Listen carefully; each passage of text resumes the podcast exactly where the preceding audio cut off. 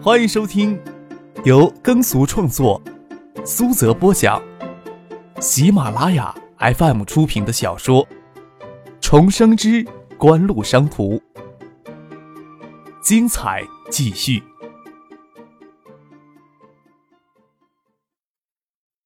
第一百二十四集。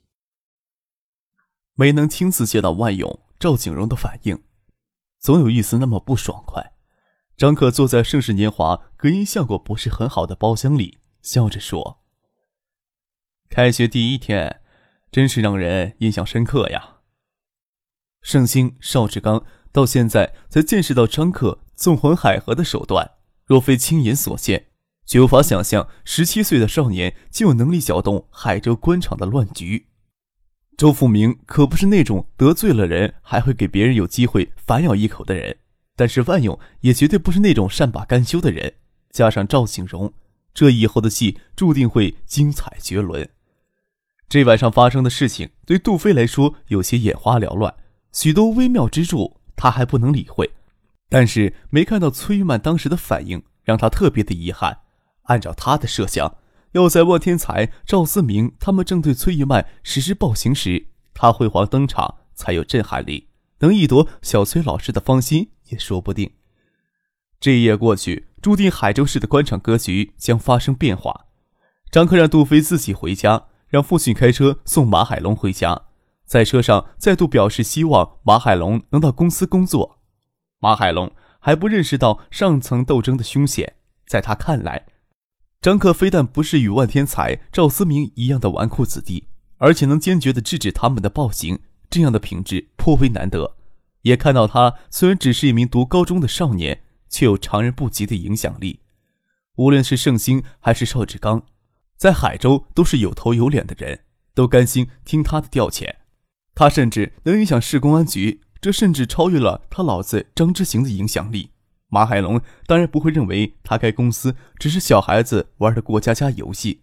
马海龙考虑了一会儿，说道：“我能力有限，只怕到了公司以后会让客少失望呀。”父亲说：“马哥退伍后干过好几年的工厂保全工作，马哥一定认识到工厂保全工作的重要性吧？”张克笑着说。我其实也算不上正义感特别浓的人，遇到像今天这样的事情也会忍不住插手，但是并非时时刻刻都能躲在幕后捣鬼，有时候也说不定会跟赵景荣之流直接起冲突。马哥是希望我到时候明哲保身呢，还是挺身而出呢？马海龙神色凝重的说道：“要不是客少挺身而出，说不定公安局会把我当失踪人口处理的。”客少不嫌我本事浅，海龙会兢兢业业的工作的。张克笑着说：“ 哼，那好，明天让夫君来接你到公司上班吧。”回到家里，时间还不算太晚，整夜的精神处于紧张的状态，一松懈下来就感到非常的疲惫。客厅沙发上坐着个中年军官，一个中年妇女，还有一个穿着碎花连衣裙的秀气女孩子。张克没细打量。家里经常到很晚都有人登门拜访，他们看见张克推门进来，转身盯张克看了一会儿。中年军官的嗓门很洪亮：“这是小克，这跟上回见他可不大一样了，十三四岁，秀气的跟女孩子一样。小静小时候还经常拿裙子给他穿呢。”呵呵，说着就哈哈大笑起来。大舅，张哥欣喜的喊。舅妈跟小军怎么这么早就一起回来了？小军不得十号才到海州大学报道，大军怎么没回来呀？外祖父、外祖母死的早，妈妈排行最小。张可还有两个舅舅，工作都不在省内。大舅梁国兴高中毕业参军，在部队读了军校，后来就一直留在部队里。四十六岁在海州结婚生子，等他当上副营长，就将老婆孩子接过去随军了。张克这些天早出晚归或者晚不归，梁国兴就在三天前打电话告诉妹妹，说一家人要趁着君如到海州大学报道的机会回海州住几天。梁格真都没有机会跟张克说起这事儿，张克这一惊一乍的，倒让梁国兴一家人很是意外。梁国兴这时候在成都军区某部当中校团长，四十六岁，算不上将图璀璨，无论是军衔还是军职，是中校团长都是很大一个坎儿。加上几年后裁军裁的厉害，直到临退休时才享受副师待遇，这也是军中无人帮衬的结果。梁国新说道：“今天你开学第一天，怎么在外边玩这么晚才回来呀？”张克摸摸头，这么精彩的一天，还真没办法跟大舅一家人细说。坐下来亲热的唠起家常，才知道大舅有意复员回海州，这次回来是摸摸情况。现在地方上行政编制都很紧，中层军官复员到地方上也不一定能找到好的出路。梁国新也知道张之行在海州混得风生水起，或许能帮一把手。就算他这次不能回到地方上，也希望女儿梁俊茹能回海州安家立业，这才让女儿报考海州大学。等他退休后，在海州也有一个落脚的地方。张克心里盘算着，爸爸在家里是独子。与小叔张之飞、大伯张之威是堂兄弟，缺乏亲近的玩伴。两个舅舅工作都不在海州，虽然有三个表兄，但都并不亲近。张克心里无法原谅大伯的势力，只跟小叔亲热，在海州就没有其他特别亲近的亲戚。张家在海州的人实属单薄，真要是有什么事情，也没有人帮衬照应。张克听大舅有意复员回海州，兴奋地说。那就赶紧呀！大军不是刚工作不久吗？工作一起调到海州来，现在又不巴望着进机关事业单位，他的工作最早搞定。你大军哥刚在我们那儿处了个对象。杨国兴在兴泰下火车，转乘长途汽车到海州，已经是夜里八点钟。张之行将梁国兴一家三口接到家里，正赶上张克为小崔老师折腾，就没有打电话让张克赶回来。张克笑着说：“大军心高气傲的，早两年到海州来，还到处吹他毕业一定要去南方闯荡。他能待在那个旮旯地方工作，那新嫂子长得一定跟天仙似的。”大舅妈对儿子处的对象就不是很满意，这也难怪。漂亮的女孩子招蜂引蝶，他跟杨国兴到西部小县城安家立户，心里有着委屈，肯定不希望子女。还留在那个旮旯地方。梁军大学毕业，她让丈夫梁国兴动用关系帮梁军在深圳联系上工作单位，再不济找到小姑也能到海州工作，总比留在那个旮旯地方强得多。张克微微一笑，说道：“想回海州，让大军哥把他媳妇儿一起带到海州来，我妈铁定高兴。”杨格真当然非常高兴，父母早亡。两个哥哥成年后就都没留在海州。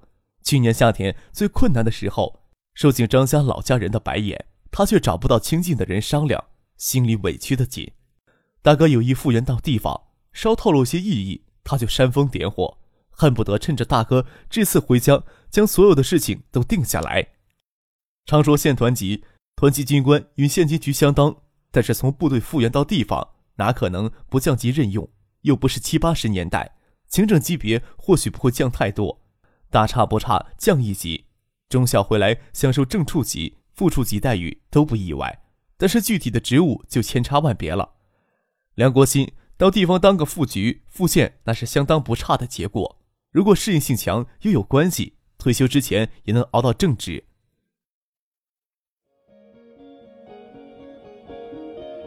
您正在收听的是。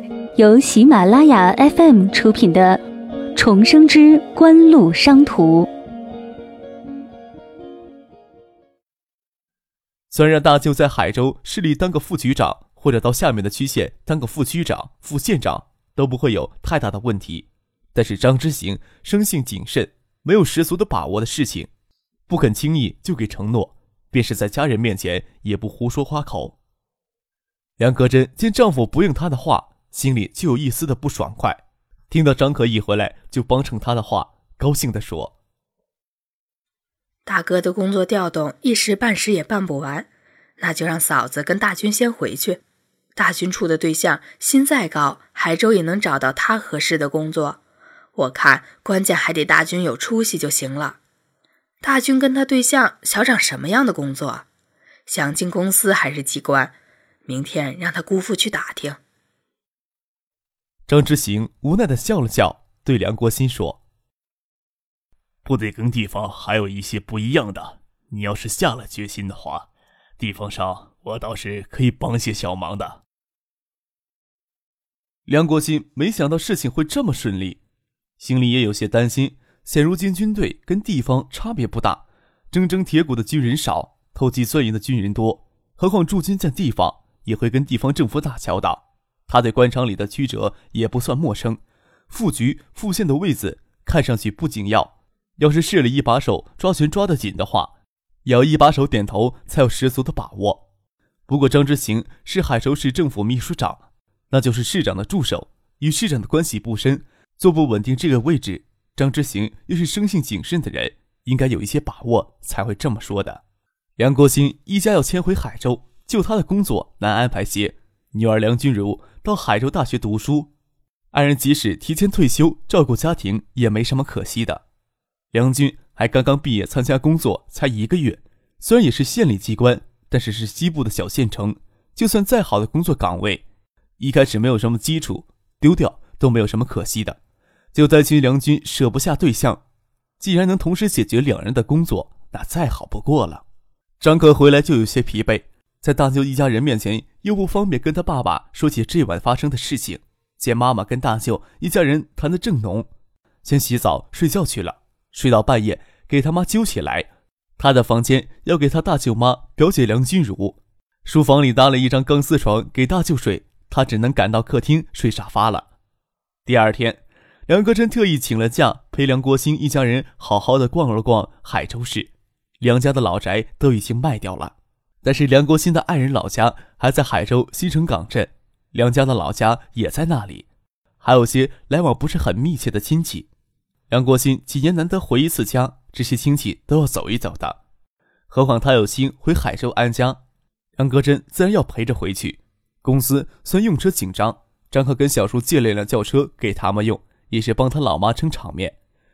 昨晚发生的事情，早就通过市局的某位警官。海州的某位教职工而传遍了海州。比起曹光明被杜飞暴揍以致鼻梁骨脆断的事情，此次的性质更为恶劣。少数的学生竟然仗着家里有权有势威胁教师的人身安全，是可忍孰不可忍？张可坐车去接唐静上学，还没有赶到唐静家，就接到他爸爸的电话：一中的教师集体罢课了，到市教育局请愿去了。电话没过多久，就接到杜飞的电话。他在电话里兴奋地说：“哎，今天学校停课一天哎！”消息自然是在海州一中传开的，教师们的愤怒自然可以想象。张克坐进车里发了一会儿呆，决定还是先去找唐静。唐学谦早早的去了市里。张克与唐静说学校今天停课，唐静开始还不信，打电话到学校问了值班老师。才知道教职工集体罢课，到市教育局请愿去。发生什么大事情了？全校老师停课。顾建平准备先让父亲开车送他去单位，听到一中今天突然停课，有些奇怪。张可自然不会跟顾建平、唐静母女说这些乌七八糟的事情，摊摊手。我也不知道找谁问去，唐伯伯可能这时候知道了吧。顾建平的好奇心。没有强烈到直接打电话给丈夫唐学谦，但是事关唐静的学校，决定先去单位找人打听，让父亲送她去单位。九月初的暑气还盛，才八九点钟，红热的太阳就挂在空中，亮得晃眼。咱俩去干点啥呀？张可屁眼看着唐静家的保姆开始收拾屋子，一时想不出正当理由将保姆撵走。要不咱俩去学校看看热闹？教师不都去教育局吗？唐静摇了摇头，说道：“我们去象山镇看李老师吧。”虽说教职工现在都去了教育局，但是最有热闹看的还是学校。听杜飞说，消息在学生当中传得开，也得到义愤填膺的激烈响应。早上赶到学校的学生听到停课的通知之后，并没有离开学校，好像在酝酿着什么事情。李志芳给调到象山镇初级中学的事情有些突然，张可推测，可能是他跟王阳斌的事情漏到了王阳斌老婆的耳朵里。张可根本不想插手这件事情。既然唐静要提出去象山初中看李志芳，他也不会说什么不好。郭靖想着可以跟唐静两个人去附近的象山森林公园打发一天的时间，这一点倒是很值得期待。父亲等会儿要去接马海龙到公司，没有等父亲，张克与汤静出了师范小区。刚出小区就接到杜飞的电话。杜飞本想留在学校里添油加醋，让事情再热闹些，哪想到他的名声不比万天才赵思明好多少。这时候有人将他年前揍曹光明的事情翻出来说，他自然不敢留在了学校，怕万一其他人重情激愤将他暴揍一顿，就很不爽了。张可听到杜飞、唐静要去看李志芳，他犹豫了一会儿，才说要一起去。打车到象山镇初级中学，学校位于象山北路。象山镇镇政府的南首，一座三层的教学楼与一座两层的办公楼，夹着两百米的小操场。东北角还有几栋旧平房，有像医务室、体育器材室、教职工宿舍之类的房间。不要说一中的初中部了，比起市里的普通中学来，要寒酸多了。来之前只知道李志芳调象山镇初级中学来，其他的情况一概不知道。看着平房走廊里的两个中年女教师依着走廊里的廊柱在说话，张可拉着唐静跑过去，远远的开口想问李志芳的去向，却给他们的谈话打断了。李老师在海州一中可是抱着粗腿当教务处主任的，女人生一副好身子，脱了裤子上床，除了自己舒坦，还有什么好处都享受到了。可惜事情败露了，给人家老婆撵到我们这里来，也难怪他，长这么漂亮，换做我是男人，还不千方百计的弄床上去？可不是，他才来几天，教育局的王局长就到我们学校指导工作两三次，之前也没见着他指导我们工作呀。